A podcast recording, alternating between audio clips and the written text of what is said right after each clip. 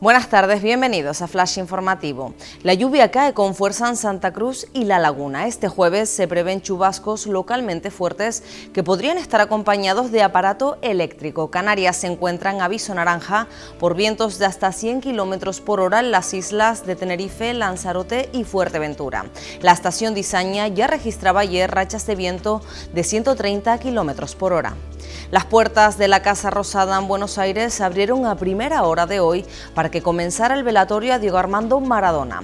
Miles de argentinos se congregaron durante la noche en sus alrededores para dar el último adiós al exfutbolista donde se vivieron auténticos momentos de tensión.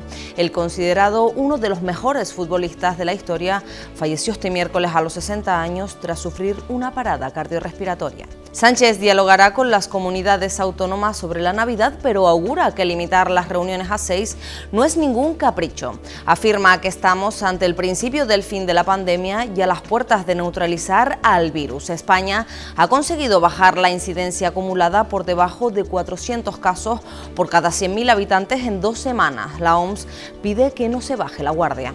El Black Friday generará este año en Canarias más de 1.380 empleos, en concreto un 7,4% menos que en 2019. Las comunidades que más contratos harán en esta campaña serán Andalucía, Cataluña, Madrid y la Comunidad Valenciana. Las previsiones apuntan a que el sector logístico también será el principal dinamizador de la contratación durante las fiestas navideñas.